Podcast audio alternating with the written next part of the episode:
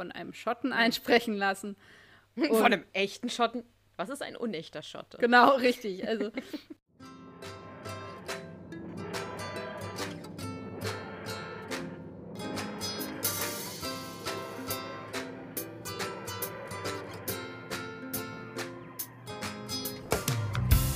willkommen, Zuhörende.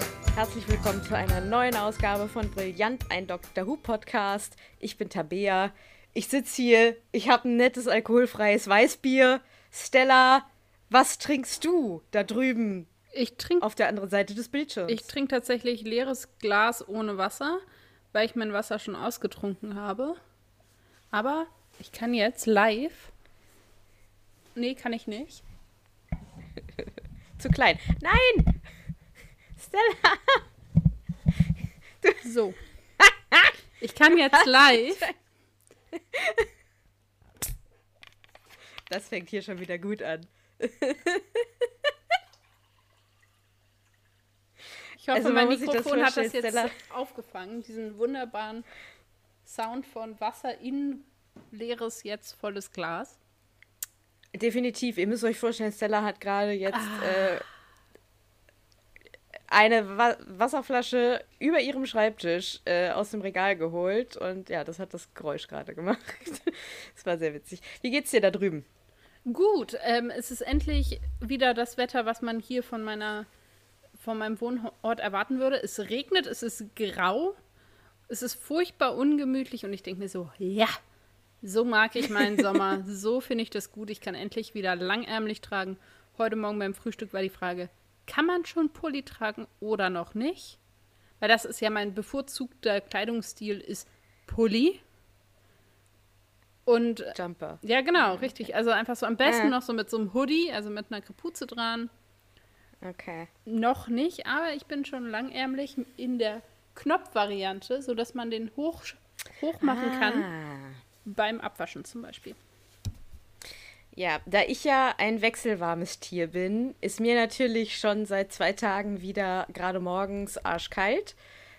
Äh, ich trage Pulli, also ich trage so einen richtigen Jumper und ich trage auch wieder eine warme Jogginghose. Es ist hier jetzt inzwischen auch, also es ist nicht kalt oder so, aber es ist schon, keine Ahnung, so 20 Grad, 21 Grad. Es ist bewölkt. Es wird so langsam kälter. Toll. Ein bisschen. Ja, naja. wir schauen mal. Äh, genau, äh, wir besprechen heute Father's Day. Eine Serie, die geschrieben wurde von Paul Cornell und Regie hat geführt. Wieder mal Joey Ahern. Den hatten wir schon mal. Ich weiß aber nicht mehr genau wann. Ja, aber Könnt es ist keine Folge, keine. Serie, sondern eine Folge. Folge, so, habe ich Serie gesagt? Ja, Entschuldigung, also Folge. Es ist die achte Folge. Genau. Und wir machen, also ich werde jetzt mal kurz eine Zusammenfassung der Folge machen. Es schaut eben so aus, dass wir eigentlich anfangen mit, also mit einer Narration von Rose, die erzählt, wie ihre Mutter ihr über ihren Vater erzählt hat. Und es stellt sich dann raus, dass sie das dem Doktor erzählt und sie möchte zurück in die Zeit reisen, an den Tag, als ihr Vater gestorben ist, damit er nicht alleine sterben muss, weil er überfahren wurde oder angefahren wurde. Und dann ist er halt an der Unfallstelle gestorben und niemand war bei ihm. Ja, das machen sie auch und dann verpasst sie beim ersten Mal tatsächlich die Gelegenheit, worauf sie dann beziehungsweise sie traut sich nicht. Also sie verpassen es nicht, sie traut sich nicht, sie steht dort und dann fahren sie nochmal zurück, damit sie es dann doch final machen kann. Und dann ist es leider so, dass sie ihn rettet. Ja. Was äh, dann zu mehreren Verzwickungen führt. Also äh, lassen wir mal die Reaktion des Doktors äh, vorne weg, aber dadurch äh, entwickelt sich dann äh, ein Time-Paradox oder ein Zeitparadox, weil ein Mensch, der eigentlich hätte tot sein sollen, am Leben ist. Und ja, wir begeben uns dann mit ihr im Prinzip auf eine Reise zu ihrer, also zu Infos, neuen Infos zu ihrer Familie. Sie gehen dann auf diese Hochzeit, wo ihre Eltern an dem Tag waren. Ähm, durch dieses Zeitparadox werden dann aber leider Monster freigesetzt, die dann die Leute da attackieren. Da müssen sie in die Kirche flüchten und sich da verrammeln. Und da müssen sie mit dem Doktor rausfinden, okay, äh, wie kommen wir aus diesem Schlamassel jetzt irgendwie wieder raus. Habe ich was vergessen, was super wichtig ist? Tatsächlich werden die Monster oder Wesen, die die Menschen angreifen, nicht beim Namen genannt. Das ist genau, ähm, deswegen, ja. Aufgefallen. Also, das sind halt, der Doktor sagt, das sind quasi so Art Bakterien, die eine Wunde versuchen zu heilen, die entstanden ist durch das, was Rose gemacht hat. Genau. Ja. Ich tendiere immer dazu, so komische Cliffhanger dann am Ende zu lassen. Also, weil ich das irgendwie gewohnt bin, aber wir wissen, glaube ich, alle, wie es ausgeht, ne? Pete opfert sich dann am Ende selber, Pete ist der Vater von Rose. Also der Vater, genau, der, der, der wirft sich dann final doch vor das Auto und somit wird das Paradoxe eben wieder gelöst. Aber das Spannende ist eigentlich in der Folge wahrscheinlich für die meisten, was so innerfamiliär irgendwie äh, mit Emotionen und Verbindungen und, und den großen Fragen des Lebens. Wie weit darf ich gehen? Genau, damit befasst sich eigentlich die Folge. Ja, ähm, ich finde es schon Königin. sehr schön, dass du Par Paradox sagst und nicht Paradox. Das gibt es ja auch, dass Leute sagen Paradox und nicht Paradox. Aha. Ich finde, du sagst es richtig. Nur um das okay. geklärt zu haben, aber ich finde das sehr schön. Ich hätte diese Folge sonst nicht mit dir aufnehmen können, wenn du immer Paradox gesagt hättest. Da habe ich jetzt aber Glück gehabt. Ja. Ähm, genau, aber bevor wir im Prinzip einsteigen, haben wir ja die Königin der Hintergrundinfos höchst selbst hier sitzen. Stella, schieß los. Ja, und zwar war diese Folge nominiert für den Hugo Award for Best Dramatic Presentation Short Form im Jahr 2006, zusammen mit zwei anderen Folgen der Staffel. Nur nominiert hat nicht gewonnen. Ähm, zusammen mit der Folge, die wir nächste Woche besprechen und der Folge, die wir übernächste Woche besprechen. Genau. Mm. Und es gibt eben eine Szene, in der ähm, der Doktor zurück zur TARDIS geht, weil er sich mit Rose gestritten hat und scheinbar abreisen möchte. Und geschrieben war diese Szene so, dass der Doktor eben zur TARDIS geht und diese beim Öffnen in sich selber zusammenfällt. Was aber ja passiert, wie wir alle wissen, die die Folge gesehen haben, ist, dass die TARDIS einfach leer ist. Also nicht, dass es, dann ist es ja. nicht mehr die TARDIS, sondern einfach eine ganz traditionelle englische äh, Polizeibox. Und diese Sequenz oder diese Form der Zerstörung wurde gestrichen, weil es zu teuer war. It's not bigger on the inside anymore. genau, also die Folge war eh teurer als geplant aufgrund des CGI, das verwendet wurde. Und die Geschichte, mhm. beziehungsweise. Obwohl das CGI. ja, also. Mm. Also wir reden ja nicht viel über CGI hier in diesem Podcast, aber also die Viecher sehen lausig aus. Glücklicherweise sind sie auch, ja, also eigentlich nur so McGuffins. So. Ja. Ja. Die ähm, Geschichte bzw. die Figur des Vaters von Rose basiert tatsächlich auf dem Vater von Paul Cornell. Also diese, dieser Mann, der ähm, immer mit allen möglichen Ideen nach Hause kommt, die aber nie so richtig umgesetzt kriegt und überall mal so sich ausprobiert, das ist tatsächlich basiert eben auf dem Vater des, ja, nicht Regisseurs, des Autors der Folge. Gedreht wurde die, die gesamte Folge in Cardiff. Also es ist wieder ein Wannabe London. Mhm. Genau. Die Wohnung, die wir sehen, ist eben auch die Wohnung, die schon in Folge 1 zum Beispiel zu sehen war. Aber sie haben dann eben an ah. verschiedenen Stellen kleine Dinge verändert, um eben quasi diesen 80er-Look herzustellen. Also Fotos aufgestellt, die dann eben mit viel Haar zum Beispiel waren und ähnliches. Ja, das wird ja auch passen, dann sind sie halt einfach da wohnen geblieben und so eine Wohnung verändert sich ja, wenn du da wohnen bleibst, im Prinzip. Natürlich schon mit den Jahren, aber der Grundriss und so weiter natürlich nicht. Ja, obwohl ich das schon spannend fand. Also ich habe dann überlegt, dass ja. ich auch gut hätte verstehen können, wenn Jackie umgezogen wäre, weil ja. sie nicht in der Wohnung wohnen bleiben möchte, in der sie mit ihrem verstorbenen Mann gewohnt Absolut. hat. Aber nun gut. Und es gibt ja diesen Spruch oder das, diese Durchsage an diesem, nennen wir es Handy, an dieser, An dem ja, der Miniaturtelefonzelle. Stein, Ähm, und der ist an nämlich dem Hinrichtungsgegenstand. Ja, es ist echt ein Riesenteil. Watson, come here, I want you. Und ähm, ist das, was da gesagt wird. Und wird halt eigentlich, also es wird gesagt, ja, das ist der erste Satz, der jemals an einem Telefon gesagt wurde, also von Bell. Und eigentlich geht der Spruch nämlich anders. Aber ähm, dadurch, dass, also sie haben das verschiedene Leute einsprechen lassen, weil nämlich das erste Mal das ein britischer Schauspieler oder ein englischer Schauspieler gemacht hat, der aber zu viel den schottischen Akzent, Akzent versucht hat rauszukehren und es deswegen nicht authentisch klang. Und dann haben sie es eben nochmal von einem echten Schotten, von einem Schotten einsprechen lassen. Von einem echten Schotten.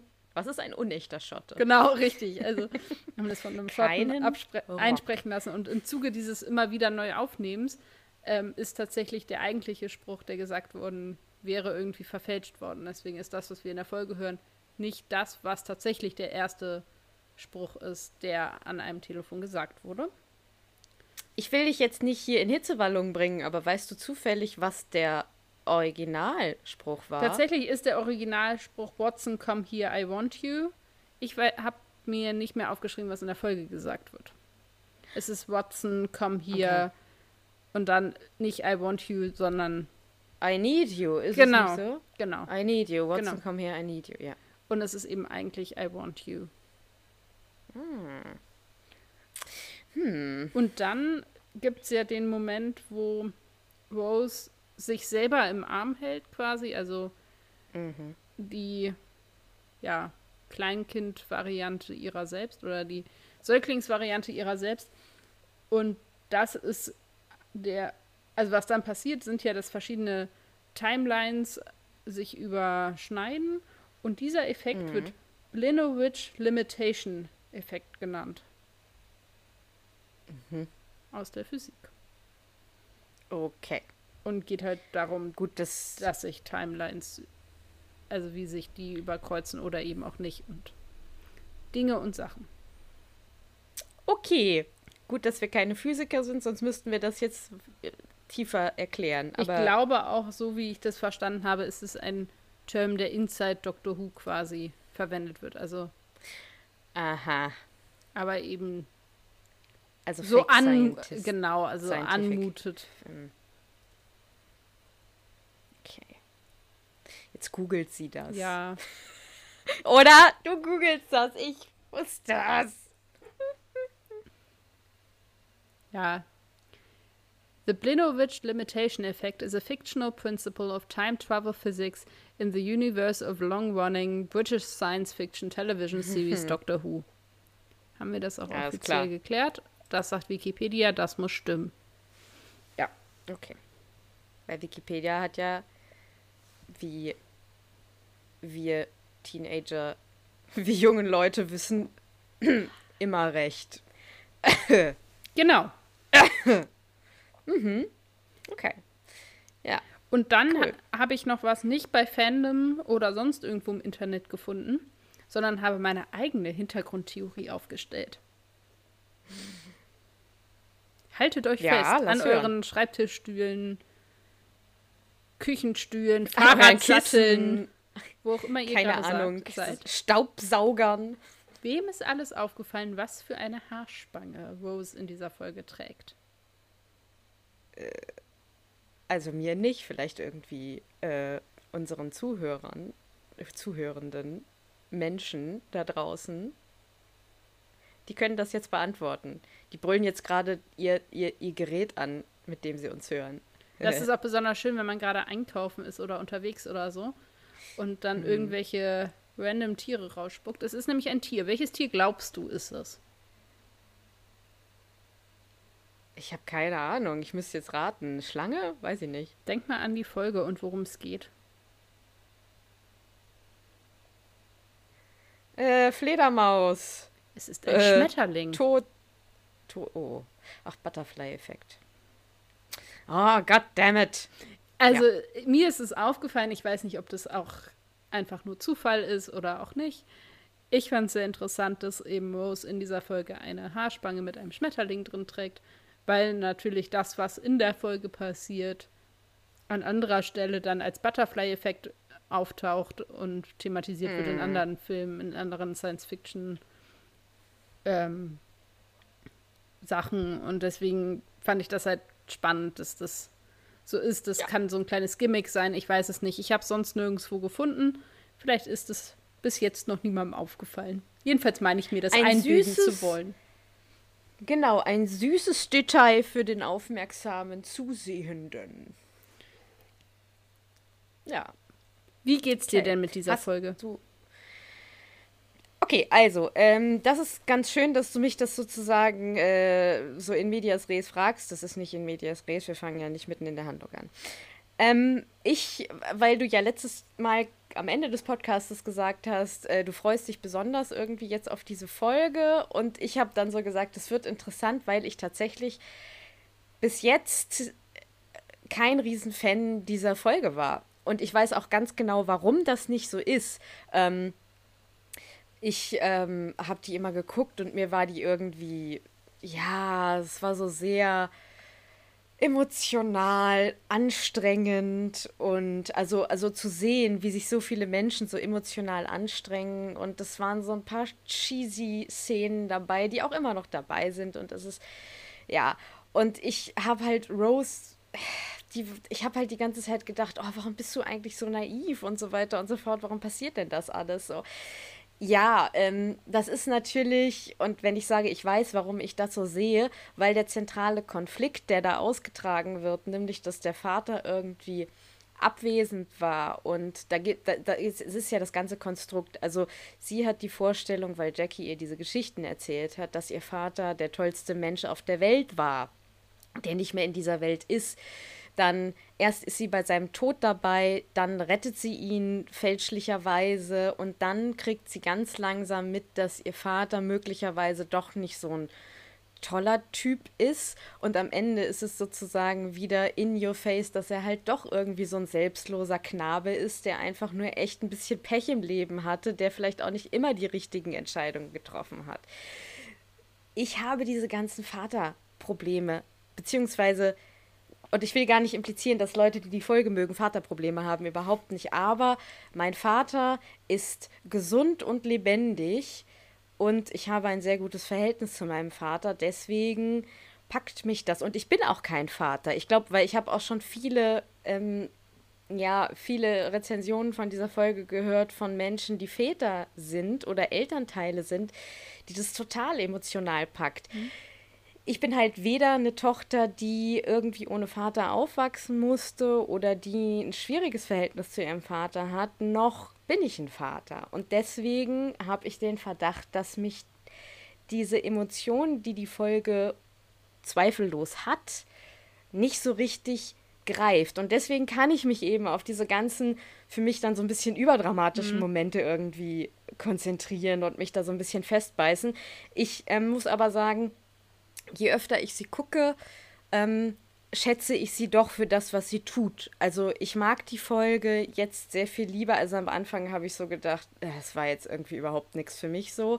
Mhm. Ähm, inzwischen mag ich die Folge. Es ist völlig in Ordnung. Ich habe immer noch meine Momente, wo ich so denke, oh, Leute. Ähm, aber ich weiß, was sie, was sie tut und, und äh, ich kann auch, also ich, ich, ich kann jeden verstehen, der sagt, das nimmt mich emotional total mit. Ja, also, ich muss, habe eine richtig ist, schlechte Nachricht genau. jetzt für dich. Ich muss dir echt auch nochmal einen Zahn ziehen, ah. ne? Oh, scheiße. Du wirst niemals Vater sein. Ich habe ja auch irgendwann Elternteil gesagt. Gut. ähm, also.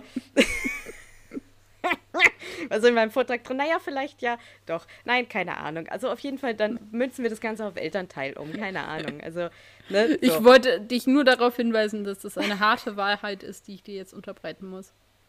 Wir wissen nicht, was in den nächsten zehn Jahren passiert. Nein, Na also, gut. Spaß beiseite. Äh, genau, wir fühlen uns im Moment beide relativ wohl in unseren bei Geburt gegebenen Geschlechtern. ja, deswegen Vater. Hm, wahrscheinlich nicht. Elternteil, möglicherweise. Ähm, Ich mag die Folge dir? immer noch. Ich finde tatsächlich, also ich habe einiges aufgeschrieben, werde jetzt ähm, das einfach mal so runtergehen. Genau, also mein erster Satz hier in meinem schlauen Buch ist, ich mag die Folge. Ich konnte das irgendwie nicht eloquenter ausdrücken. Geht damit um. Äh, dann finde ich ja. schön, es ist eben nach jetzt sieben anderen Geschichten oder sechs anderen Geschichten eine sehr klassische Zeitreisegeschichte. Also diese Idee von, man reist in der eigenen Vergangenheit zurück und verändert da Dinge, die einem nicht in Kram passen, kennen wir schon aus Filmen wie Zurück in die Zukunft. Also. Ja. Aber eben nochmal in einem neuen Gewand, aber an sich ein nicht neues Konzept. Und deswegen kann man mhm. eben den Rest der Geschichte irgendwie mehr ausschöpfen. Also man muss dieses ganze Paradoxon und diese ganze, man darf das nicht verändern und so, das muss gar nicht so ausgeschlachtet werden, sondern man, man kann sich halt auf die Beziehungen konzentrieren, die da irgendwie gesponnen werden. Dann ist eine Frage, die wir vielleicht später nochmal diskutieren können, die, die auch aufgeworfen wird, nämlich ob es von Anfang an Roses Absicht, Hintergedanke, Kalkül war, den Doktor dafür zu nutzen und den Doktor und die TARDIS mhm. dafür zu nutzen, genau das zu tun, was in dieser Folge passiert. Das werden wir vielleicht später genau. nochmal drauf zurückkommen. Ich, ja, ja, das habe ich alles, wenn wir den Doktor diskutieren, weil der, ja, aber ja steil zwischendurch. Ja, finde ich aber eine spannende Frage. Also. Ja, total. Dann finde ich, ähm, ist es eben auch eine gute Folge, weil wir Rose besser verstehen und ihren Hintergrund. Also es ist wirklich auch angenehmes Character Development und mhm. Background, Background Story und ähnliches. Also ohne dass das eben in ja. eine super komplizierte Geschichte eingefasst sein muss, die irgendwie, sondern es ist ganz explizit genau das. Ohne dass man das irgendwie versucht, großartig zu verhüllen oder so. Und das finde ich irgendwie mal ganz angenehm, weil warum darf sich ein Charakter nicht entwickeln oder ein Charakter Tiefe bekommen, und das nicht explizit irgendwie gemacht werden, sondern warum muss das irgendwie so einen großen Überbau kriegen? Muss es nicht.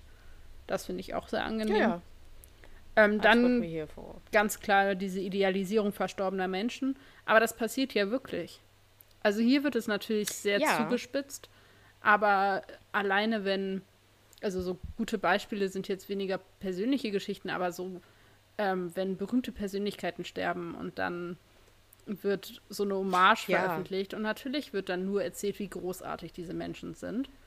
Und all ja, das, oder auch in der Popkultur. Ja, ne? genau. Also Winston Churchill ist immer so ein ganz gutes Beispiel, der ja nun in zig Serienfilmen abgehandelt wird und unter anderem in ja, Doctor Who. Durchaus.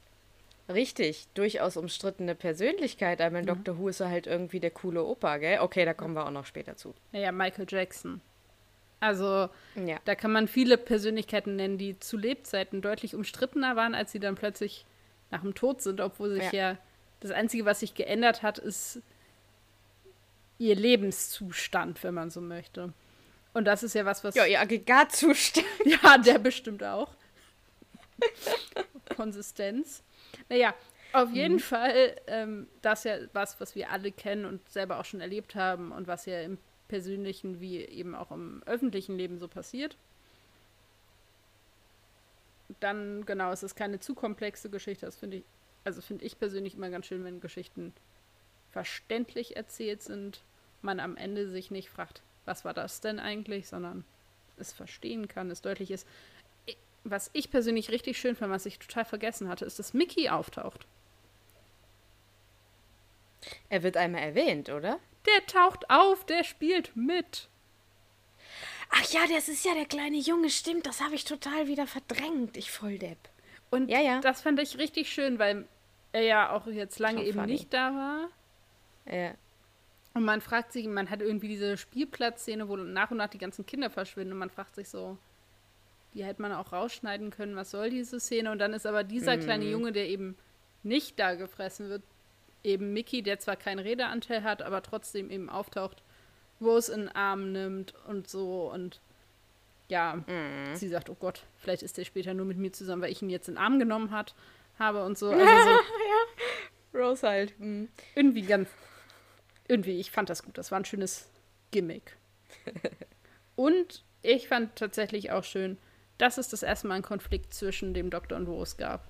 Bis dahin war das so die perfekte Partnerschaft im, also ihr wisst alle, was, wie ich das meine. Die sind eben gut miteinander ausgekommen. Die Konflikte waren jetzt irgendwie überschaubar und sie haben ihren ersten Ja. wirklichen großen Streit. Stimmt. Und das finde ich war jetzt auch mal nötig. Ey, die sind jetzt schon lange miteinander unterwegs. Und zwar nicht auf engstem, sondern eigentlich ja sehr weitem Raum, aber eben Sehr nur zu zweit, Raum. sehr extrem, was sie erleben. Und endlich streiten sie sich mal. Und es gibt irgendwie Konfliktpotenzial. Ja, Ich finde, das braucht so eine Beziehung mal. Ja, definitiv. so viel zu mir von, zur Story.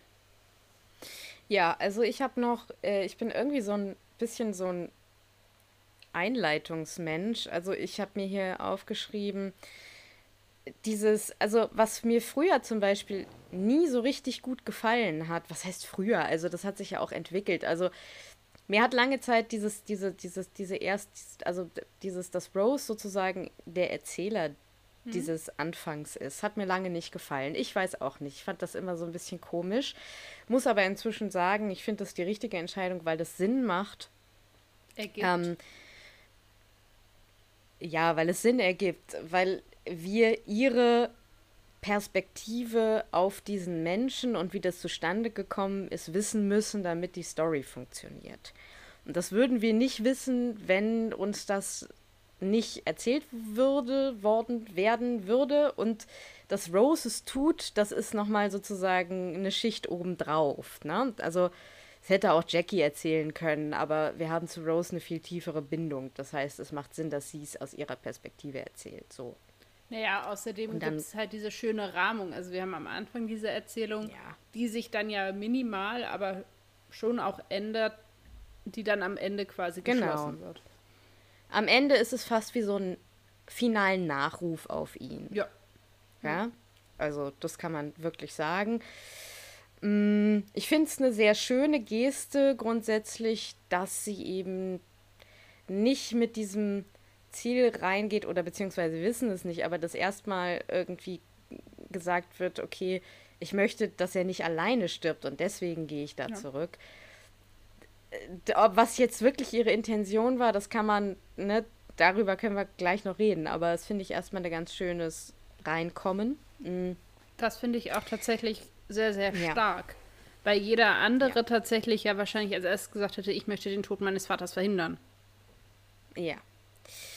Ähm, dann ist mir allerdings was aufgefallen und wir haben, du hast gerade sehr schön über den Konflikt geredet, der auch tatsächlich völlig in Ordnung, dass der da ist. Aber was mir doch auffällt, der Doktor weist sie an keiner Stelle auf die Risiken hin. Und ich glaube, auch da haben wir sowas. Also der Doktor ist ja jemand, der nicht unbedingt jetzt ein total lineare, lineares Character Development kriegt, weil der einfach schon irgendwie. Aber es gibt so ein, so ein, so, manchmal kann man so bestimmte Entwicklungen feststellen. Und dadurch, dass er hier im Prinzip schon ein bisschen fahrlässig gehandelt hat, weil er ihr nie die Risiken irgendwie äh, ja, mitgeteilt Ja, hat. Es gab zu nie Risiken und dieses äh, Nebenwirkungen folgendes, genau, lesen Sie die fragen Sie Packung- Ihren Arzt oder, oder Psychiater. Äh, genau. Mm. äh, nein, und, und äh, das, das, das, das muss ich schon sagen, da habe ich ihn dann auch so ein bisschen, da habe ich gedacht, ja, okay, du bist jetzt sauer auf sie, aber das hättest du auch eigentlich sehen können, ja, also Das ist richtig, ja. Naja, so. oder auch präventiv. Also gar nicht nur, weil er denkt, dass es passiert, aber es ist ja schon, ja, also an sich eine gefährliche Situation in die eigene Geschichte zurückzureisen. Hätte sagen können, übrigens, wir können das gerne machen, aber du musst darauf achten, dass bla.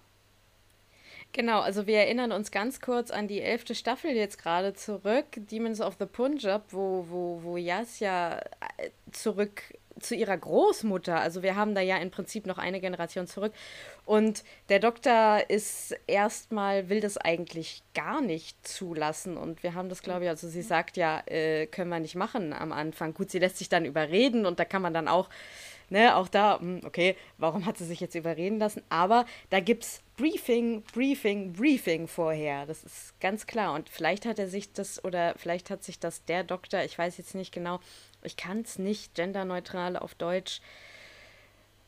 Vielleicht hat sich das unser Doktorchen über die Zeit irgendwie dann doch sehr zu Herzen genommen. Mit dem, was alles so schief geht, sagen wir es mal so.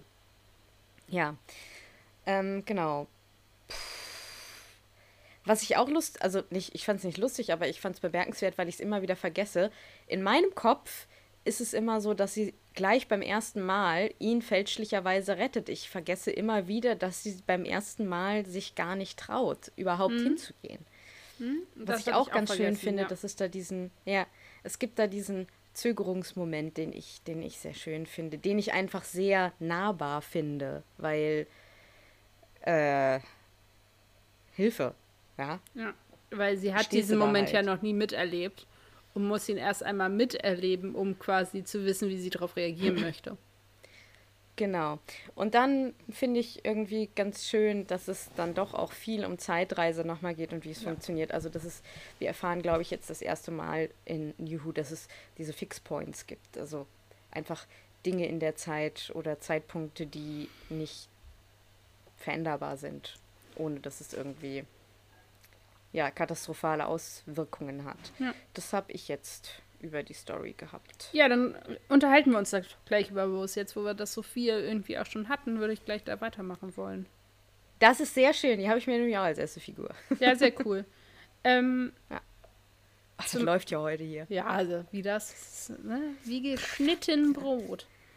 Ja, mit Profis halt, ne? Nur mit Profis ich finde schön, dass vor allem, wenn wir auf die letzte Folge zurückgucken, wo Rose irgendwie als perfekter Companion idealisiert wurde, vor allem eben in diesem Kontrast zu Adam, mhm. dass wir jetzt eben sehen, dass sie eben auch nur ein Mensch ist.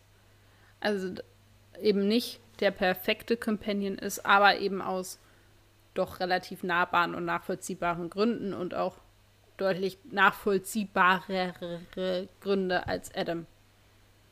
Mhm. Also, das ist natürlich klar. Also, sie soll ja weiterhin auch sympathisch sein und bleibt es natürlich auch. Und dieses starke Motiv, seinen Vater vom Tod retten zu wollen, niemand wird sagen, das kann ich jetzt aber nicht nachvollziehen, warum sie das macht. So, ne? Ja. Deswegen, ähm, und dann eben, was ich ganz spannend fand, diese Konstellation aus Dr. Rose und ihrem Vater, also und Pete weil man irgendwie sieht, wie Rose mit Vaterfiguren umgeht und ob diese mhm. Beziehung zwischen dem Rose, nein, zwischen dem Rose und die Doktor hm. ähm, ja. nicht vielleicht, also worüber wir ja auch schon viel spekuliert und hin und her überlegt haben, ob das nicht vielleicht doch eher nach Vater-Tochter-Beziehung gleicht, als unbedingt. Also es hm. gibt hier, also äh, ich glaube, es wird dann irgendwann von Eifersucht geredet und so an irgendeiner Stelle. Also an sich spannend, eben diese parallelen Vaterfiguren, die irgendwie für sie wichtig sind. So habe ich mir das auf jeden Fall rausgeschrieben. Und natürlich ist sie irgendwie Dreh- und Angelpunkt der Folge. Ja, zu diesem Vater mh, mm, Ding, das Vaterding. Wir nennen die Folge jetzt die um. Überschrift. Das, das Vaterding. Das Vaterding. Das kannst du dann auf unser Promoplakat schreiben. Ja, natürlich. Neue Folge, das Vaterding. Brillant. Äh, ja, ich bin tatsächlich kein Fan davon, weil ich dann doch Motive sehe, gerade auch später und gerade auch in den nächsten beiden Folgen, wo ich dann so denke, okay, das ist halt irgendwie eine ganz andere Beziehung bin tatsächlich ich eher sag nicht, dass ich ein Fan davon bin. Ich habe nur beobachtet, Ach so. dass da gewisse. Ich habe nicht okay. gesagt, dass ich. Ich finde das spannend im Sinne des. Okay. Da passieren Dinge, die ja, wir vorher so gut. noch nicht hatten. Ja, ich finde ja, das sehr ja, skurril. Also gut, dass du das noch mal genau und gut, dass du das noch mal so elaboriert hast, weil äh, also es ist also es ändert tatsächlich an meiner Meinung nichts, aber an äh, du hast es noch mal clarified. Zeigst sehr verwirrt aus deinem Fenster. Was ist da los? Ich sehe nicht so viel. Es regnet Irgendwas aus Strömen. Ist es ist super eklig. Oh. Entschuldigung für die Ablenkung. Okay. Ich nee, kein Ding. Bei uns scheint im Moment die Sonne hier rein. Das noch. ja, ja äh, Entschuldigung. Äh, wo war ich? Ach ja, nein, also das ist gut, dass du das auch so findest, weil, also es ändert aber nichts an meinem, meinem Standpunkt dazu tatsächlich, weil ähm, ich finde das, ich, ich bin da überhaupt gar kein Fan von. Ich finde das so ein bisschen komisch, weil ich halt, äh, also, und ich glaube, diese Ähnlichkeit ist auch so ein bisschen, weil sie ihren Vater ja im Prinzip auch nicht kennt. Das ist ja mhm. eigentlich auch ein fremder Mensch für sie.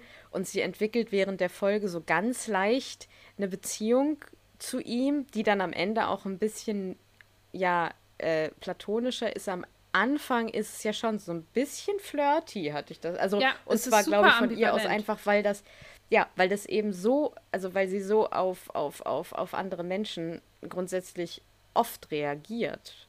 Naja, und weil es eben von außen auch an sie herangetragen wird. Also ich glaube, das wirkt auf den ja. äh, die Zuschauenden auch so, weil eben dann ja Jackie auch eifersüchtig wird und sagt mhm. irgendwie, hast du dir wieder wen aufgerissen und so weiter. Also das kommt ja auch noch dazu. Also sie selber versucht es ja abzuwehren mhm. in dieser Situation. Ja, obwohl ich Jackie tatsächlich auch so einschätze, also die, die ist ja an ihr, sobald sie aus dem Auto aussteigen. Ja. Und ich glaube, dass Jackie aber auch einfach äh, eifersüchtig auf jede Frau ist, die irgendwie zwei Meter. Obwohl sie, also ich meine, er gibt ihr ja scheinbar auch Grund, eifersüchtig zu sein. Also das muss man jetzt mal auch ganz mhm. klar sagen. Er hat da ja irgendwie so ein paar dubiose Geschichten und was jetzt auch immer richtig ist, ob es jetzt alles irgendwie platonisch ist oder nicht, das wissen wir nicht.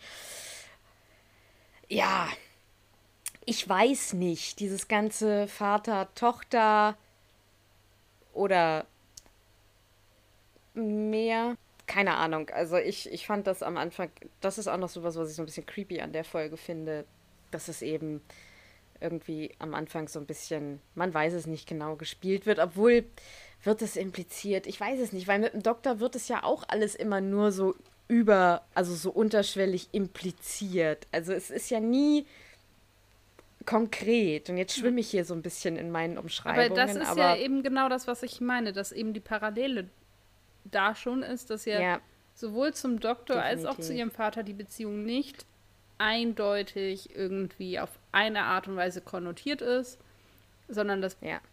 beide Beziehungen gewisse Definitiv. Ambivalenzen aufweisen, wobei natürlich die zu ihrem Vater dann deutlich abgegrenzt oder versucht wird, deutlicher abge abgegrenzt zu werden. Ja. Aber ich finde, das ist parallel, also es Parallelen gezogen werden über diese beiden Beziehungen und dass irgendwie eben der Doktor sich ja auch opfert für sie quasi oder mhm. für ihre Interessen in der Folge und Pete es eben auch tut. Also man sieht es eben an, auch an der Handlung selber.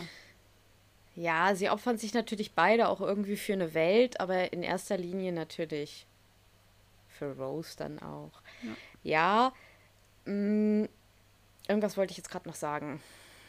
Fällt mir wieder ein. Ach ja, das, also was auch so ein bisschen dazu beiträgt, ich meine, der Doktor ist wahnsinnig sauer, dass sie eben ihren Vater gerettet hat. Aber gerade am Anfang, wenn er da so in dieser Wohnung steht, so und so mucksch ist, weißt du? Mhm. Das ist dieses Bild, das ist so konnotiert wie Eifersucht. Ja. Äh, so nach dem Motto, okay, du hast den jetzt gerettet und jetzt sind wir hier bei dem Eulen und warum eigentlich? Und wäre es nicht viel cooler, wenn wir irgendwie den jetzt, also abgesehen davon, dass sie ihn nicht hätte retten sollen, wäre es nicht cooler, wenn wir irgendwie wieder zu zweit unterwegs mhm. wären und wenn wir das hier relativ schnell abgefrühstückt hätten. Ja.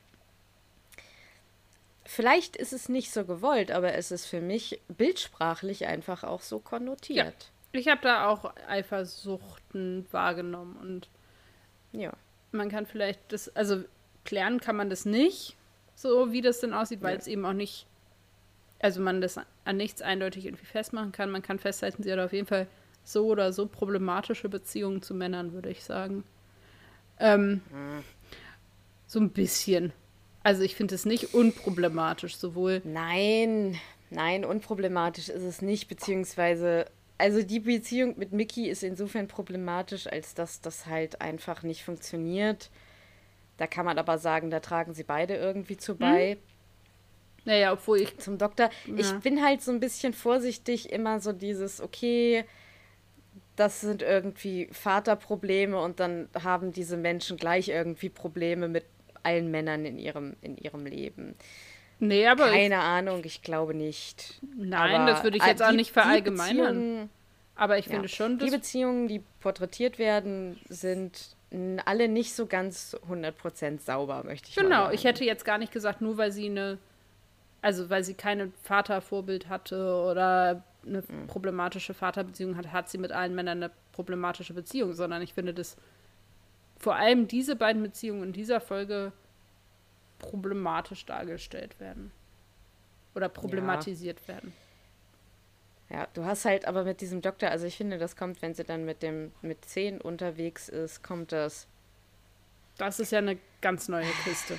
Das ist eine ganz neue Sache, aber das bahnt sich auch schon so ein bisschen an. Das ist nämlich mhm. im Prinzip wieder ein neuer Mensch. So. Ja. Und sie hat ja auch eine problematische Beziehung zu ihrer Mutter im Prinzip. Ich meine, ja, ja. die lieben sich und das ist wahrscheinlich die unproblematischste ja. Beziehung in ihrem Leben. Aber auch mhm. das ist ja weit weg von unproblematisch. Das stimmt. Ja. Das wird halt nur nicht so explizit quasi gemacht, ja. Ja, in der Folge. Obwohl in der Folge, pfuh, ja, äh, jetzt nicht so sehr, weil da ist ja Jackie ja, das ist ja eine Ausnahmesituation, aber. das kann man auf jeden Fall Ausnahmesituation. äh, Ausnahmesituation. Aber, ja. Passiert nicht so oft, dass man in ja. die eigene Vergangenheit reist, nein. Ah. ja, und ein bisschen naiv fand ich sie halt auch immer. Also ich muss sagen, am Anfang war ich richtig sauer auf sie. Und ich war einer, ein, ein, einer von den wenigen Menschen, die vorm Fernseher saßen sie hat ihren Vater gerettet und ich habe den Fernseher angebrüllt, du dumme Nudel, warum? Ja. Inzwischen weiß ich warum und ich glaube, ich hätte mich auch nicht beherrschen können, aber sie trifft halt einige Entscheidungen in dieser Folge, die nachvollziehbar sind, aber halt schon naiv sind. Auch so dieses, halt dich selber nicht. Und dann drückt ihr irgendwer dieses Baby in die Hand. Ich wäre zehn Meter zurückgesprungen ja. und hätte wahrscheinlich zehn Minuten vor dem alleinigen Versuch gebrüllt, ich nicht. So, aber und sie dann so, oh shit, ah. jetzt hab ich's doch. Äh. Aber seien wir doch mal ehrlich, wie oft bei Fernsehen passiert ist, dass man selber als ja. Zuschauer oder Zuschauerin irgendwie sagt, seid ihr dem des Wahnsinns mit dem, was ihr hier tut. Ja, so, also ja. wir wissen es ja am halt Ende halt eh alle Jahre besser. jünger als ich. So, sie ist zehn Jahre jünger als wir, das dürfen wir auch. Nur das ist da immer das Problem. Ne? Ich meine, wie alt war Billy Piper da? Das kriegst du, das vergisst du auch manchmal. Also ich vergesse ja. zwischendurch auch, dass sie irgendwie erst 18 oder 19 sein ja, soll. Ja, und davon abgesehen, was wäre das für eine langweilige Geschichte gewesen? Sie reist in ihre ja. eigene Ver Vergangenheit, sitzt bei ihrem Vater, er stirbt, sie fahren wieder. Zehn Minuten, schönen Tag noch. Ich versuche ja nur meine Gefühle dieser Folge gegenüber zu äußern und den Figuren gegenüber zu äußern. Okay. Ja, das waren meine Gefühle zu Rose. Wie stehst du, du denn zu Pete? Jinx! ja. Er ist halt so ein typischer Chaot, aber irgendwie sympathisch. Mit ihm zusammenzuleben ist wahrscheinlich die Hölle. Äh, das sind diese Typen, die du im Fernsehen siehst und dir so denkst, ach, was ein witziger Typ. Und wenn du irgendwie länger Zeit mit denen verbringen wirst, stellst du fest, um Himmels Willen, es ist nicht auszuhalten. Ähm, ja. Er ist allerdings schon, also ich finde, es wird schon auch rübergebracht, dass er eigentlich ein smarter Typ ist, alleine, dass er erstmal checkt, dass Rose seine Tochter ist. Und dann checkt er nämlich auch wahnsinnig schnell, dass er in der Zukunft nicht mehr lebt. Und das finde ich schon bemerkenswert, weil da ist er dann nämlich auf einmal sehr aufmerksam und reißt sich entweder wahnsinnig zusammen oder ja, impliziert natürlich auch so ein bisschen, vielleicht ist das doch irgendwie ein guter, der ja so ein bisschen in Sachen reingerutscht ist oder so. Ja, ja keine Ahnung. Also, ja. Er versteht eben auch, wie er die Situation lösen kann. Also er versteht, dass hm. seine Selbstopferung irgendwie der Schlüssel ist und versteht, dass der Doktor das schon längst vorausgesehen hat und das aber hat versucht zu vermeiden. Mhm. Also das sind, ja. ja. also der ist super smart, wenn man das mal so. Ja, und dann fragt man sich halt aber, schon auch, warum hast du den Menschen oder den wichtigsten Menschen in deinem Leben bis jetzt so viel Kummer bereitet, beziehungsweise das ist so dieses, das soll ihn eigentlich in den Augen der Zusehenden wieder so ein bisschen wiederherstellen. Ja, Bei mir hat das aber den Effekt, dass ich erst so denke, okay, das ist cool, er ist ja doch ein guter, und dann denke ich mir aber, aber wenn du eigentlich die Fähigkeit hast, so empathisch zu sein und so nachzudenken und auch so aufmerksam zu sein, warum bist du dann so ungeschickt mit deiner Frau, äh, wenn es eben um so Dinge wie Betrug geht oder so? Ich meine, er ist mega ungeschickt mit Jackie. Ja. Seien wir doch mal ehrlich. So, ja. und er hat ja, er hat ja die Empathie, ist ja da.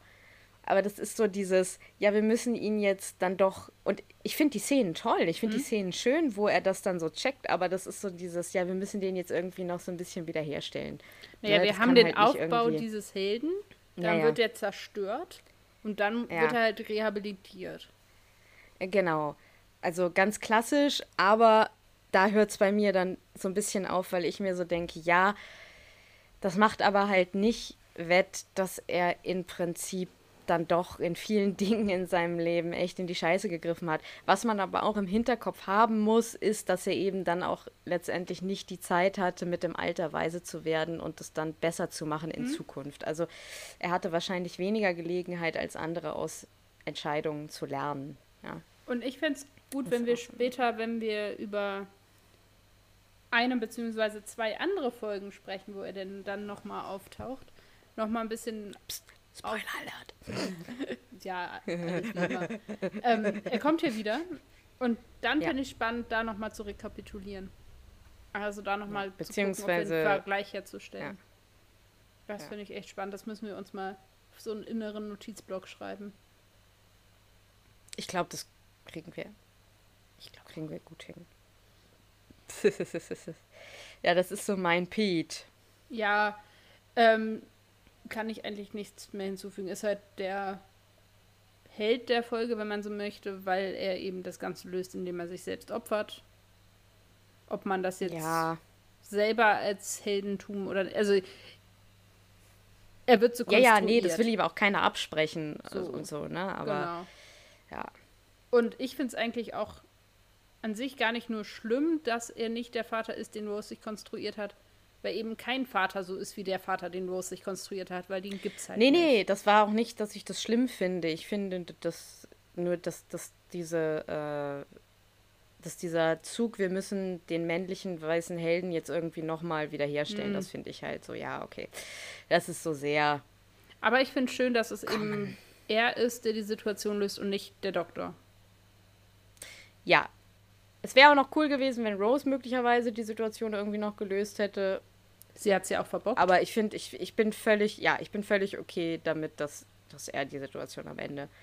Gab auch nicht so viel Auswahl tatsächlich im Endeffekt. Jackie. Jackie hätte das Ganze irgendwie. Ja, das, das, das ist ja, sie ist ja immer meine heimliche, heimliche Heldin. In dieser Folge ist sie natürlich, ja, kein wirklicher Sympathieträger. Oh. Aber das muss sie ja auch gar nicht sein. Kleine Zwischenfrage. Sind es ihre echten Haare oder ist es eine Perücke? Was glaubst du? Okay. Wenn du mich so fragst, ihre echten Haare? Eine Perücke. Ah, oh, verdammt, ich wollte erst Perücke sagen. Mann! 50-50. Okay. Ja, ich habe tatsächlich zum um, ähm, Doktor, ja. der ja wahrscheinlich noch als letzte Figur Warte mal, warte mal, wir waren doch, waren wir, waren wir bei Jackie noch? War, Achso, zu der habe ich halt Jackie? einfach gar nichts aufgeschrieben tatsächlich, also. Okay. Also, sie wird, was ich zu ihr noch sagen will, sie wird halt so ein bisschen hysterisch, ähm, ja. und hysterisch ist negativ konnotiert und sollte man ja. eigentlich nicht mehr, aber sie wird so als so sehr überdreht, anstrengend, überdreht.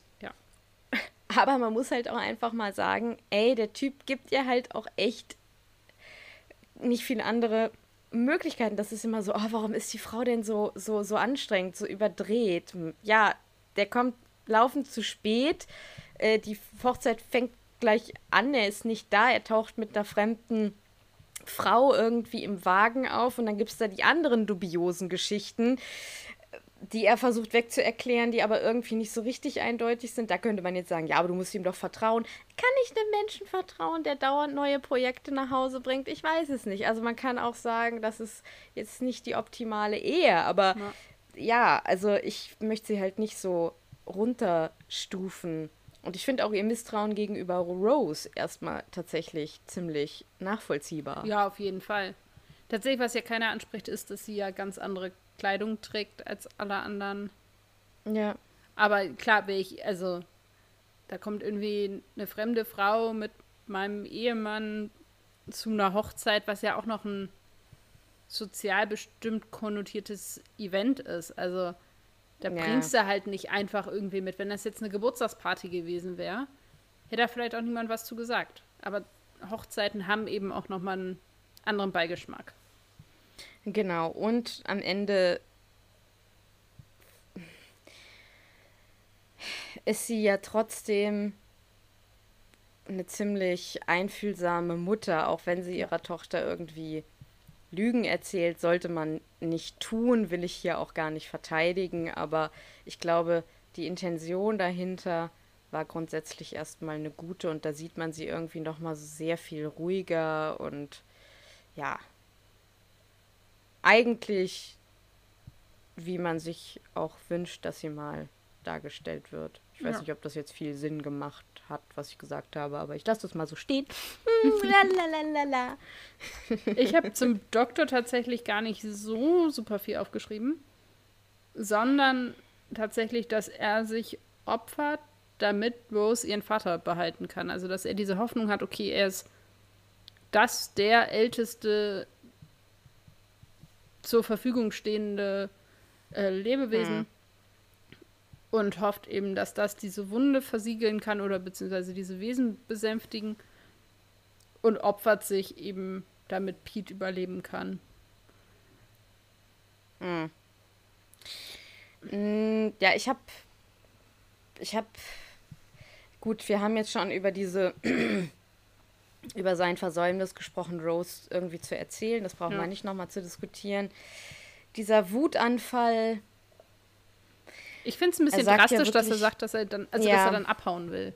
Also ich kann verstehen, dass I er picked, sauer ist. I picked another stupid ape. Hm, also die, ja, ich finde vor allem dieses Abhauen, also sie da einfach sitzen lassen, von dem er ja weiß, dass es nicht geht. Also er kann sie da nicht zurücklassen. Weil er ja weiß, dass wenn sie sich selber begegnet, das nur noch schlimmer wird und all sowas. Und ich kann verstehen, dass er sauer ist, aber ich finde es, ja. das Abhauen finde ich ein bisschen. Und auch ja eigentlich mit dem Plan final zu fahren. Also zu gehen, zu gehen, nicht zu sagen, ich lasse dich jetzt erstmal in Frieden, ich komme in zwei Stunden wieder. Mhm. Ich brauche diese Veranstaltung nicht, was ja auch okay gewesen wäre. Ich mhm. gehe jetzt, keine Ahnung, spazieren, puzzeln, ein Pint trinken, keine Ahnung, was ein Time Lord halt macht, um runterzukommen. Bisschen die TARDIS reparieren. Genau, irgendwie neu streichen, keine Ahnung. Aber nein, er will ja, er will sie da lassen. Ja. Und das ist, finde ich, ein bisschen überzogen. Ja, und vor allen Dingen, also er nimmt ihr ja den TARDIS-Schlüssel tatsächlich ab. Und das finde ich einfach symbolisch eine krasse Sache. Ja weil in New ist das ja schon mit viel konnotiert. Ich meine, hm. wir sind ja nicht mehr, äh, wir sind ja inzwischen auf dem Stand, dass irgendwie Companions ausgesucht werden und ganz bewusst gewählt werden und dann ist dieser TARDIS-Key, also TARDIS-Schlüssel irgendwie eine Auszeichnung. Ja. Ob man das jetzt gut findet oder nicht, ist eine andere Kiste, aber es ist halt in dem Moment jetzt gerade so. Das heißt, dass er ihr den praktisch nimmt, ist halt viel mehr als dass er ihr halt nur diesen, diese, diesen, diesen, diesen gegenständlichen Schlüssel irgendwie abnimmt, weil, ja. let's face it, wenn er weg ist mit der TARDIS, kann sie damit sowieso nichts anfangen. Aber dadurch, dass der eben inzwischen symbolisch behaftet ist, ist es eben ja. nicht nur ein Wegnehmen von irgendeinem Schlüssel, ne? Nee, das ist halt schon ganz schön krass. Ja. Das fand ich auch ein bisschen, ja, extrem. Ja, und, und ganz klar auch in dieser Verbindung. Und ich glaube, deswegen hat mich das so genervt, dass er ihr das eben vorher nicht äh, erklärt hat oder mhm. ihr keine Warnung gegeben hat. Dann hat er nicht das Recht, so zu reagieren. Wenn er vorher gesagt hätte, Alter, also selbst dann hätte er eigentlich nicht das Recht zu gehen, beziehungsweise, ne, So, aber unter diesen Umständen schon mal gar nicht. Ja, man könnte jetzt, das wird natürlich nicht gesagt, aber man könnte sich überlegen, vielleicht schwingt da auch der Ärger über sich selber mit. Also, dass er merkt, mhm. Mist, ich hab's halt auch verkackt, so. Und das aber an ihr auslässt. Also so ein bisschen, also kennen wir ja selber auch alle von ja, uns, ne? Natürlich. Man hat selber Mist gebaut, lädt das aber auf dem jeweils anderen ab, weil man selber will natürlich überhaupt nichts falsch gemacht haben. Und unter den Umständen könnte man sich das noch einen Ticken besser erklären, wenn man sagt, okay, da schwingt eben dieses, hm, vielleicht hätte auch ich das irgendwie anders machen können mit. Definitiv. Aber das wird halt so nicht angesprochen. Und auch er wird mhm. ja dadurch rehabilitiert, dass er wieder zurückkommt und alle in die Kirche gescheucht und versucht, sie zu retten. Ja, und dann hätte er diese Szene mit dem Braut, also mit dem Brautpaar, das da irgendwie steht und sagt, ja, wir sind eigentlich gar nicht wichtig und so. Und dann sagt er, ist doch völliger Quatsch. Äh, wer sagt denn, dass ihr nicht wichtig seid? So, weißt du, also hm? das ist da, natürlich, ja. Ja. Was hast du denn aus dieser Folge so mitgenommen? Können wir noch mal ganz kurz, können wir mal ganz hm. kurz festhalten, dass der Vater von dem Bräutigam absolut abartig komisch ist. Ja, der ist einfach merkwürdig. Es wird halt, es wird halt, das finde ich so ein bisschen witzig an der Folge und das ist etwas, da nage ich mir seit Jahren, also seit so, die Zähne dran aus. Was hat der denn gegen die Hochzeit da? Was hat er denn gegen die Braut? Ich hätte das, das gerne gewusst. Es muss ja. ja irgendwas sein. Also ich weiß, ich finde es auch, es tut zur Geschichte überhaupt nichts beitragen. Das war schlechtes nee, Deutsch. So aber tut es trotzdem nicht. Das ist halt einfach. Nee. Also so ein bisschen die Klischeekiste, bei einer Hochzeit muss irgendjemand irgendwas gegen das Brautpaar haben. So. Und ja. klischeemäßig wäre das irgendwie die, die Stiefmutter. So, das ist ja immer so ja. das, das märchenhafte Klischee, aber ähm, stattdessen ist es halt in diesem Fall irgendwie der Schwiegervater, aber ich finde, es tut nichts beitragen und das ist irgendwie. Ja, ich finde, der Schwiegervater ist eigentlich noch typischer, weil das immer so dieses Ding ist, ja, mein Kind und, und so weiter und so fort. Noch typischer wäre es gewesen, wenn er der Vater von der genau, Braut gewesen genau, wäre. Genau, das würde ich, hätte ich jetzt äh, gesagt, ja. Aber es ist halt ich, völlig ich, unnütz. Ich habe keine Ahnung. Das trägt nichts ja, bei, es ist völlig, es verwirrt mich immer wieder, weil ich es wissen will und es natürlich überhaupt nichts gibt. Deswegen wird er auch als erstes gefressen, natürlich. Weil er halt ein unsympathischer Dude ist. ja, ich finde es irgendwie äh, spannend, dass alle fragen. einfach wieder auftauchen am Ende. Aber na gut. Ja, gut, es ist ja nicht passiert. Ja. Es ist ja nichts passiert. Es tauchen ja alle wieder auf, weil ja. nichts passiert ist. Es ist ja alles wieder eingerenkt. Du wolltest mich fragen, was ich mitgenommen habe. Das ist gell? richtig. Genau. Ähm, ich habe mich, ich bin dann, also gerade auch meine Geschichte mit, mit Rose Entscheidungen, frage ich mich zunehmend, wie hätte ich reagiert? Weil ich ja am Anfang schon, also auch oft gedacht habe, wow, warum ist sie denn so naiv und so. Ähm, das heißt wirklich diese Frage, wie weit würde ich gehen, wenn ich die Möglichkeit hätte, dann treibt mich tatsächlich die Frage um, ob Rose eben mit, ähm, ja, mit dem Hintergedanken mit dem Doktor mitgekommen ist oder nicht.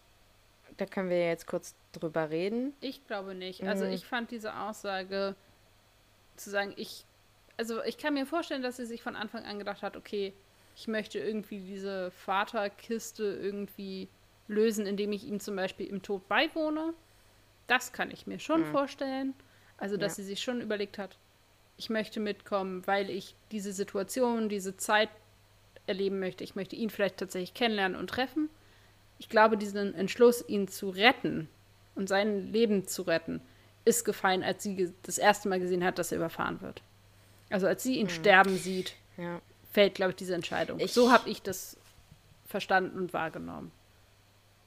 Ich tendiere auch eher zu der Seite, ich kann ihn tatsächlich verstehen, dass er das rausholt, weil also das ist für mich, das ist, ich glaube, den Gedanken würde ich mir auch kurz machen, gerade wenn ich so verletzt wäre wie er in dem Moment, weil er ist ja im Prinzip verletzt. Ne? also dieser, dieser ganze Wutanfall, das ist ja einfach, der ist der ganz ist viel Mimimi. und ja, äh, ja, weiß ich nicht, aber dann bleibt halt so ein bisschen dieses, vielleicht hat sie es doch, ich habe es aber nie ernsthaft wirklich, also diese Seite hat nie überwogen. Also ich, ich kann es mir immer noch nicht so richtig vorstellen, dass sie da in dem Moment dran gedacht hat. Ich glaube, in dem Moment hat sie da nicht dran gedacht. Ich glaube, dass es möglicherweise, also dieses ihm beim Sterben beizuwohnen, ist möglicherweise der Gedanke, der sich im Laufe der Zeit, in dem die zusammen gereist sind, einfach gebildet hat und verfestigt hat. Ja. Ja, und also, er sagt ja auch, du bist erst mitgekommen, als ich gesagt habe, dass ich eine ähm, Zeitmaschine habe. Und das habe ich aber in der, also in Folge 1 so verstanden, dass sie das als Möglichkeit sieht, ihre Mutter und Mickey und so nicht warten lassen zu müssen, sondern dass sie an den Punkt zurückkehren ja. kann, an dem sie angefangen hat. So habe ich diesen, also diese Entscheidung, okay, ich will eigentlich total gerne Zeit, also Raumreisen, das lässt sich ja leider echt schlecht ins Deutsche übersetzen. Ähm, mhm. Ähm, das möchte ich total gerne, aber ich möchte eben mein Leben hier auch nicht verlieren. Und als er gesagt ja. hat, aber es ist auch eine Zeitmaschine, hat sie sich gedacht, genial, beste Möglichkeit, ich kann beide Welten haben. Deswegen genau. finde ich diese Unterstellung zu sagen, naja, du bist erst mitgekommen, als ich gesagt habe, es ist auch eine Zeitmaschine, denke ich so, ja, aber aus anderen Gründen, als du gerade denkst. Ja, der Punkt ist, als du gerade denkst, aber ja, genau. Also das sind so die beiden Sachen, wo ich dann viel drüber nachdenke. Wie ist das denn bei dir? Ähm, ich habe was ganz anderes mitgenommen. Was, Ach, und dann würde ich gleich mein Zitat in, in dem Anschluss vorlesen, weil das äh, zueinander passt. Ja. Und zwar habe ich mitgenommen, dass jedes, das Leben jedes Menschen ist entscheidend für die Geschicke der Welt. Mhm. Und das finde ich also an sich an dieser Folge eben auch total schön, dass eben deutlich gemacht wird, es sind nicht nur die großen Kriege, die großen Persönlichkeiten, die berühmten Momente der Weltgeschichte, die irgendwie Fixed Points sind, sondern es ist letztendlich jedes einzelne Menschenleben.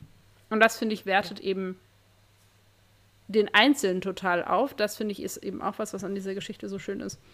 Und daran anknüpfend mein Zitat der Folge ist die Szene, die du eben beschrieben hast. Also der Doktor kehrt oh, zurück. Ist, äh, sorry. nee, das macht ja nichts. Das ist doch schön. Ähm, der Doktor kehrt zurück in die Kirche und unterhält sich mit dem Brautpaar to be. Und ähm, die sagen halt, ey, wir sind doch super unbedeutend. Daraufhin der Doktor.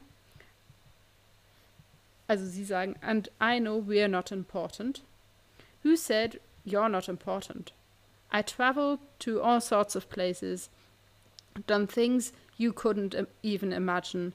But you two, street corner, two in the morning, getting a taxi home. I never had a life like that. Yes, I'll try and save you. Ja, ist ein schönes Zitat. ich habe ein weniger tiefgründiges, aber trotzdem, ich mag ja immer diese Zitate, die ganz, die so ein bisschen Zeitreisen einfach auch äh, beschreiben und irgendwie bildhafter beschreiben. Und mein Zitat ist vom Anfang, wenn sie aus der TARDIS rauskommen, äh, in den 80ern und Rose ist irgendwie so, es ist komisch, es sieht irgendwie schon so ein bisschen so aus, als ob man es kennt, aber es ist ganz anders. Und dann sagt der Doktor, The past is another country, 1978 is just the Isle of Wight. Ja. Ja, auf jeden Fall. Ähm, das ist auch äh, wäre eine meiner Optionen gewesen, aber ich, ich, ich fand das doch, doch, doch, noch ein bisschen ja. besser. Aber es ist doch super, dass wir da uns dann doch ich warte noch darauf, unterschiedlich dass, entschieden haben. Ja, ich warte noch darauf, dass wir irgendwann mal dasselbe Zitat haben. Es wird wahrscheinlich passieren, könnte ich mir vorstellen. Hast du eine Frage vorbereitet?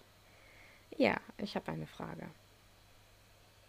Ähm, ich weiß nicht, ob die Frage jetzt noch so viel macht, wo wir da jetzt sehr ausführlich drüber geredet haben. Aber es ist jetzt mal so ein bisschen so, so eine Jackie-Perspektive-Frage. Also, ähm, ich meine, wie würdest du darauf reagieren, wenn dein äh, Partner Partnerin irgendwie auf einer Hochzeit mit einer, mit einer fremden Frau auftauchen würde und sagen würde, hey, das ist Rose, äh, lebe damit.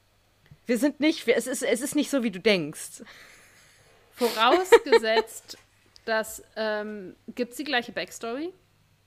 Also gibt es schon so ein Grundmissvertrauen? Yeah. Äh, obwohl, ja, weiß ich gar nicht. Hm. Das ist ja entscheidend für ja, meine Reaktion. Ich würde sagen, ja, die gleiche. Ich würde ja, ich würde sagen, es ist die gleiche Backstory. Es ist Jackie, du bist Jackie in der Situation Boah, aus der ich Serie, sauer. Äh, Folge. Ja. Ich wäre mega sauer. Also, das ist gut. Wenn ich eh das Gefühl habe, ich werde betrogen oder hintergangen hm. und dann taucht da jemand mit jemandem auf, wo ich weiß, oh, das ist auch noch das gleiche Beuteschema. Das kommt ja auch hm. noch dazu. Also es ist irgendwie, okay. es fühlt sich für mich als fühlt sich wie potenzielle Konkurrenz an. Boah, das finde ich nicht gut. Ich glaube allerdings, dass ich das in meiner Wahrnehmung total gut überspielen würde. Für alle anderen mhm. natürlich nicht, weil ich natürlich total davon überzeugt bin, dass ich das gut überspielen kann, mir das aber jeder im Gesicht ablesen kann. Ich würde, mhm. glaube ich, keine Szene machen, sondern ich würde halt das für mich behalten, würde leise oder etwas lauter in mich reingrummeln und das bei einer für mich scheinbar gelegenen Situation irgendwie ansprechen. Ich würde das jetzt nicht groß aufhängen, weil am Ende des Tages ist es immer noch die Hochzeit von einer Freundin von mir und nicht der Ort und genau. nicht die genau. Zeit, das zu, auszudiskutieren. Genau, so hätte ich dich auch eingeschätzt. Ein bisschen subtiler und wir waschen unsere Wäsche dann später. Ja, und vor allem hatte ich auch den Eindruck, dass sie so irgendwie eine Brautjungfer oder ähnliches war, also auch noch eine Form ja, war sie auch. verantwortungsvolle Position hatte, dann hast du an so einem Tag eigentlich echt andere Aufgaben, als deinen privaten Kram zu klären. Ja. Das ja. So. Und dann natürlich ganz klar muss ich dich natürlich fragen, welches Ereignis der Weltgeschichte würdest du denn ändern, wenn du es dürftest? Oh. Und ausgeschlossen sind, das habe ich jetzt zwar nicht aufgeschrieben, aber mir dabei gedacht, du darfst Hitler nicht umbringen. Das zählt nicht. da kommen wir ja noch hin. Wir sind doch noch gar nicht bei Let's Kill Hitler. Aber das, also mal so, das ist ja immer so eine der Antworten, die viele Leute im ersten Moment nehmen würden. Das würde ich jetzt aber einfach mal ausklammern wollen. Da gibt es natürlich viele Sachen, die mir gerade jetzt spontan einfallen. Das muss auch nicht, also es muss natürlich jetzt kein Weltereignis sein. Es kann auch sein, ich habe gestern auf die warme Herdplatte gefasst, obwohl sie noch heiß war, tat. Wie möchte ich nicht nochmal machen? Hm. Hm.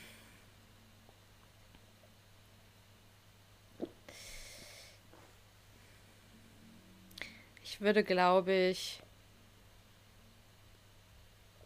Na, das sind alles so Sachen, da denkt man da natürlich drüber nach. Ich würde, glaube ich, verhindern wollen, dass Europa und auch die westliche Welt Covid-19 gerade, also ich meine, sind wir ehrlich, im Januar, Anfang Januar dachten wir alle noch, das wird uns nie betreffen. Das war ja ein absoluter Fehler. Man könnte jetzt sagen, verhindern, dass Donald Trump gewählt wird. Aber was hat das da mit freier Meinungsäußerung zu tun? Ich habe noch eine bessere Idee. Du lässt hm. einfach den Koch oder die Köchin, ich weiß nicht, wer ist, der oder die diese Fledermaus gekocht ja. hat, einfach an dem Morgen vielleicht nicht zur Arbeit gehen. Ja, das wäre, glaube ich, etwas, was ich tun würde. Das, das, das, das ist eine gute Idee. Um das aufzunehmen und. Das nehme äh, ich, äh, das nehme ich mal. Du hast es mir ja auf dem Silbertablett, aber ich nehme das. das ist eine Zusammenarbeit, das ist eine Kollaboration hier. Damit ja. wirst du niemandem seine Meinungsfreiheit absprechen. Genau. Sehr gute Idee. Ja. Das waren die Quizfragen. Also äh, kommen wir wie immer zu unserer letzten Kategorie, was wir sonst noch so genießen. Ich glaube übrigens, Stella. wir sollen unsere müssten unsere Kategorie von Quizfrage irgendwie in Denkproblem oder so umbenennen. Denkproblem. Irgendwie müssen wir da noch einen besseren Titel für finden. Ja, ich dachte halt am Anfang, das wird irgendwie so, oh, wir fragen irgendwie, welches, welche Farbe, das, welche Farbe, welche Shirtfarbe hatte der Doktor diese Folge. Aber das wird bei uns irgendwie immer so äh, existenziell hier. Außerdem habe ich mir schon sagen lassen, dass das die Kategorie ist, die viele am besten finden. Ich glaube, ah. gerade ah. weil das eben so ein ja. bisschen breitere Fragen sind, weil Wissensfragen enden halt in einem ist richtig oder ist falsch. Ja. Und das ist halt nicht ganz so intriguing. Hm. Ja, was wir sonst noch so genießen, soll ich anfangen? Ja, gerne. Ich, wenn du möchtest. hatte zuerst tatsächlich gar keine Ahnung, weil ich jetzt nicht unbedingt auf Dinge zurückgreifen wollte, die ich vor Ewigkeiten irgendwann mal konsumiert habe. Was anders klingt, als es gemeint ist. Ähm, sondern ich habe jetzt mal das breite Spektrum der Möglichkeiten ausgenutzt. Letztes Mal war es Buch, jetzt ändere ich das Medium nochmal. Und zwar ist es ja äh, so, wie Menschen, die an wissenschaftlichen oder sonst welchen Arbeiten sitzen, wissen, dass man sich gerne auch ablenkt. Wie lenke ich mich ab? Ich Mit lenke mich ab, indem ich unter anderem Stardew Valley spiele. Stardew Valley Aha. ist ein äh, Computerspiel. Und zwar ein Farm-Simulationscomputerspiel. Ja, du darfst lachen. Ich habe nie gesagt, dass es hochtrabend, mindblowing, schwierig oder so ist. Ähm, es wurde, also es hat auch ein bisschen eine ja, interessante Hintergrundgeschichte. Es wurde von nur einem Menschen, nämlich Eric Barone, produziert. Und der hat eben dann, lief, also es hat eine relativ lange Zeit gedauert, das herzustellen und zu ähm, entwickeln. Und er hat dann irgendwann Crowdfunding betrieben und hat dann glaube ich, über Nacht mehr oder weniger seine ganzen Einnahmen dafür bekommen und so. Das war wohl ziemlich, ziemlich beeindruckend. Krass. Das ist 2016 veröffentlicht worden. Und es mhm. unterscheidet sich jetzt nicht großartig von anderen Farmsimulationen, also so Harvest Moon oder ähnliches. Also es ist schon auch jetzt nicht das Rad neu erfunden, aber es ist eben mit sehr viel Liebe zum Detail entwickelt worden.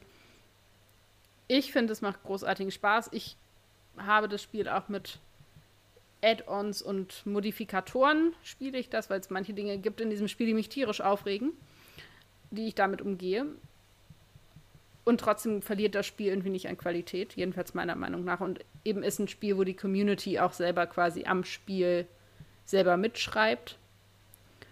Und es gibt jetzt neuerdings einen Multiplayer-Modus, also man kann es auch mit anderen Menschen zusammenspielen so dass ich ab und zu mal äh, mit einer Freundin, die auch regelmäßig diesen Podcast hört, liebe Grüße an dieser Stelle, zusammen äh, eine Farm bewirtschafte.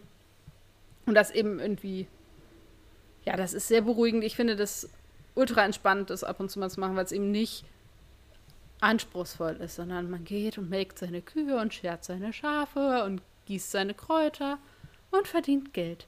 Und dann geht man schlafen. Und das ist irgendwie Schön zum das Entspannen. Das klingt sehr meditationsmäßig. Schon ein bisschen. Ich kann das sehr empfehlen. Man kann nebenbei auch sehr gut Podcast hören zum Beispiel. Das mache ich auch gerne, mhm. weil es jetzt nicht so anspruchsvoll ist, dass man gut nebenbei auch was Intellektuelles hören kann, wenn man das denn braucht. Kann ich nur empfehlen, macht sehr viel Spaß, ist auch nicht furchtbar teuer in der Anschaffung. Und man hat da lange, lange Spiel Spaß dran. Also ich habe, glaube ich, über 250 Spielstunden oder so. Ich habe das auch schon länger auf ja. dem Rechner, aber. Äh, Next One Bed and Breakfast Simulator. Ne? Den gibt's noch nicht. Jedenfalls nicht, dass ja. ich wüsste, dass es einen guten gäbe. Wenn jemand, wenn jemand einen guten Bed and Breakfast Simulator kennt oder Hotel Simulator, dann möchte ich das bitte haben. Dringend. Wir brauchen das. Ja. Das ist überlebenswichtig. ja. Ähm, das klingt auf jeden Fall nach einer sehr guten Prokrastinationsmethode. Ich bin wieder filmtechnisch unterwegs. Ich, ähm, ich, ich im, im Gegensatz zu dir habe ich mir tatsächlich, als wir diese Kategorie angefangen haben oder diesen Podcast geplant haben, habe ich mir sofort angefangen, eine Liste zu machen. Sorry, da stehen auch Sachen drauf, die ich irgendwie länger her geguckt habe. Aber ähm, ich habe mal nachgeguckt. Mal, es sind 492 Spielstunden. Oh. Ja, okay. Nice. Nice one. äh, dieses Mal ist es aber tatsächlich wieder was Spontanes. Ich bin am Samstag, habe ich ein, also nachdem mein letztes Wochenende sehr voll war und meine letzte Woche sehr voll war, bin ich am Samstag einfach nur noch auf meinem Bett zusammengebrochen und habe den ganzen Tag gelegen, habe Film geguckt und habe gegessen. Es war traumhaft. Manchmal braucht man sowas. Klingt sehr gut. Und ich habe, ich habe tatsächlich das geht jetzt raus an alle, alle, alle Eurovision Song Contest Fans, Gucker. Ich Stella weiß genau, was du geschaut hast. Stella lacht schon. Ich glaube, ja. Also, ich habe mich man muss dazu sagen, also es ist ein Film auf Netflix, es ist Eurovision Song Contest, The Story of Fire Saga. Ich, äh, ich habe mich zwei Monate lang nicht getraut, den Film zu gucken, weil ich dachte, Will Ferrell hat einen Film über den Eurovision Song Contest gemacht. Das kann doch nur, das kann nur eine Shitshow sein. Oh, ich habe mich auch noch nicht getraut, deswegen muss ich so lachen, weil ich genau äh, das Gleiche dachte. Äh, das ist, dann ist es aber gut, dass ich das hier, weil, äh, äh, also, jetzt mal ganz kurz, äh, ganz kurz erstmal hier irgendwie äh, die, die, die, die, die Fakten. Äh, Produzent, Schreiber und Darsteller ist Will Ferrell. Regie hat äh, David Dobkin geführt am 26. Juni 2020 ist das Ganze auf Netflix ähm, erschienen. Mit Spielen tun unter anderem Rachel McAdams, Pierce Brosnan und Graham Norton. So, es geht äh, grundsätzlich um ein, ein, eine, eine kleine äh, isländische, isländische Band aus einem kleinen isländischen, isländischen Städtchen, die eben unbedingt am Eurovision Song Contest äh, teilnehmen wollen. Also der, der, der, die Figur von Will Ferrell ist im Prinzip so ein mittelalter Mann, der seit er aber äh, damals den ESC hat win, äh, gewinnen sehen, da teilnehmen will. Das ist irgendwie der Inhalt seines Lebens. Er hat ansonsten nicht so richtig viel gesch äh, geschafft. Äh, mit in seiner Band ist eben seine, seine Partnerin oder also seine Partnerin in dieser Band. Da gibt es dann natürlich auch irgendwie noch eine Liebesgeschichte und so weiter und so fort. Das ist alles im Prinzip so ein bisschen untergeordnet, weil das ist einfach so ein geiles Feuerwerk an Eurovision Song Contest. Cheese! Also, ich habe ja gedacht, wow, das wird, das wird eine Shitshow, aber es ist es eben dann doch nicht, weil äh, es stellt sich heraus, Will Ferrell ist großer ESC-Fan also seine Frau, das hat er in einem Interview erzählt, seine Frau ist Schwedin und immer wenn sie irgendwie im Sommer in Schweden sind, dann, dann, dann fällt das wohl da auf den Termin und dann gucken sie das halt. Und am Anfang, ganz am Anfang hat er irgendwie gedacht, was ist das denn? Und inzwischen ist er Fan. Das heißt, das ist halt auch von Leuten gemacht, die diesen Contest lieben was total gut ist, weil es dann eben keine Satire auf Kosten des Contestes ist, sondern es ist eben Satire, ja, über diese Figuren. Über. Genau, man lacht mit und nicht über und man merkt, da sind irgendwie ganz, da ist ganz viel Liebe reingeflossen.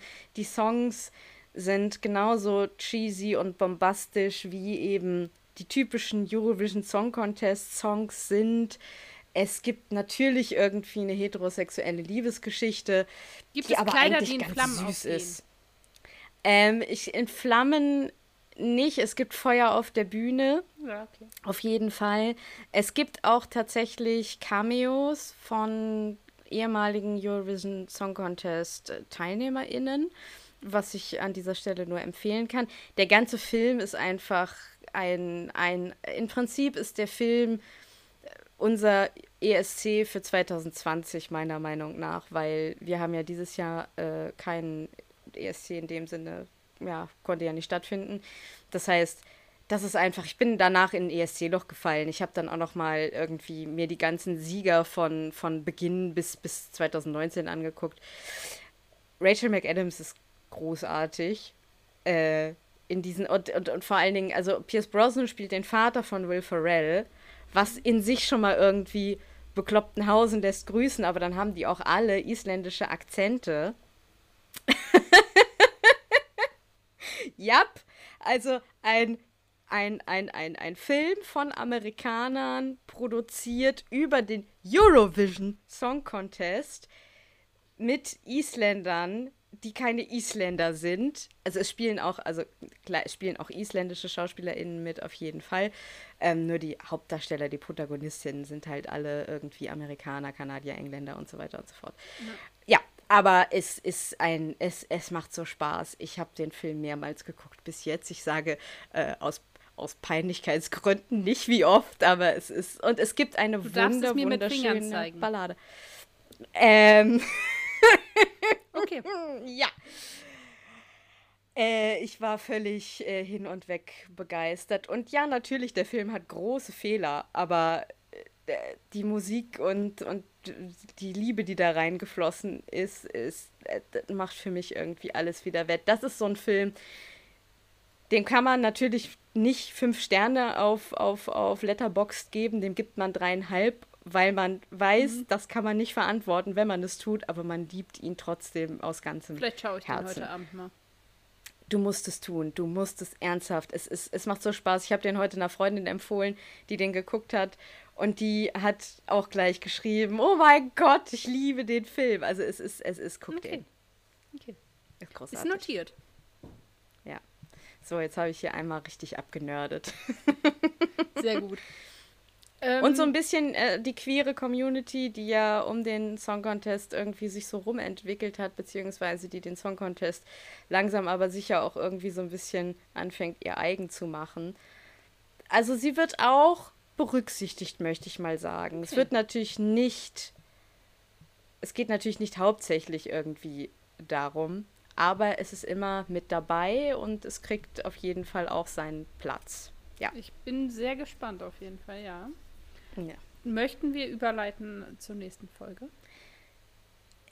Ja. Oh. Also, wir freuen uns, wenn ihr uns E-Mail schreibt an brillant.drwho.web.de. Das wäre wundervoll, wenn uns ein paar E-Mails erreichen. Ihr könnt uns über Instagram erreichen. Ihr könnt uns hören auf iTunes, Spotify, Google Podcast und Bei- auf allen anderen verfügbaren Podcatchern. Ja, Bei bei, Instagram sind wir unter Brillant Dr. Who Podcast zu finden. Genau. Alles Ja. zusammengeschrieben. Sonst wird das bestimmt auch nochmal in den Shownotes verlinkt. Genau. Und äh, absolut immer. Es steht immer alles in den Show Notes auch nochmal dran. Ich freue mich wahnsinnig auf die nächste Folge. Ja, ich Eigentlich mich auf die auch. nächsten beiden Folgen. Wir Das müssen wird gleich geil. noch besprechen, ob wir die in einer oder in zwei Folgen Ja, besprechen das wird möchten. Das werden wahrscheinlich wir unter uns besprechen. Ihr sein. werdet es dann merken. Genau. Ja, in diesem Sinne kann ich nur sagen, wie immer, ihr Lieben, macht was Kreatives, habt ein schönes Wochenende und eine schöne anschließende Woche. Bis dann. Ade. Ja, ich wünsche euch auch ein schönes Wochenende. Egal, was ihr gerade tut oder ob ihr diese Folge vielleicht auch schon nach dem Wochenende hört, weil ihr am Wochenende nicht dazu gekommen seid, weil ihr furchtbar viele andere, noch wichtigere, das ist zwar nicht vorstellbar, aber Dinge zu tun hattet. Genau, viel Spaß beim Hören gehabt zu haben und bis bald.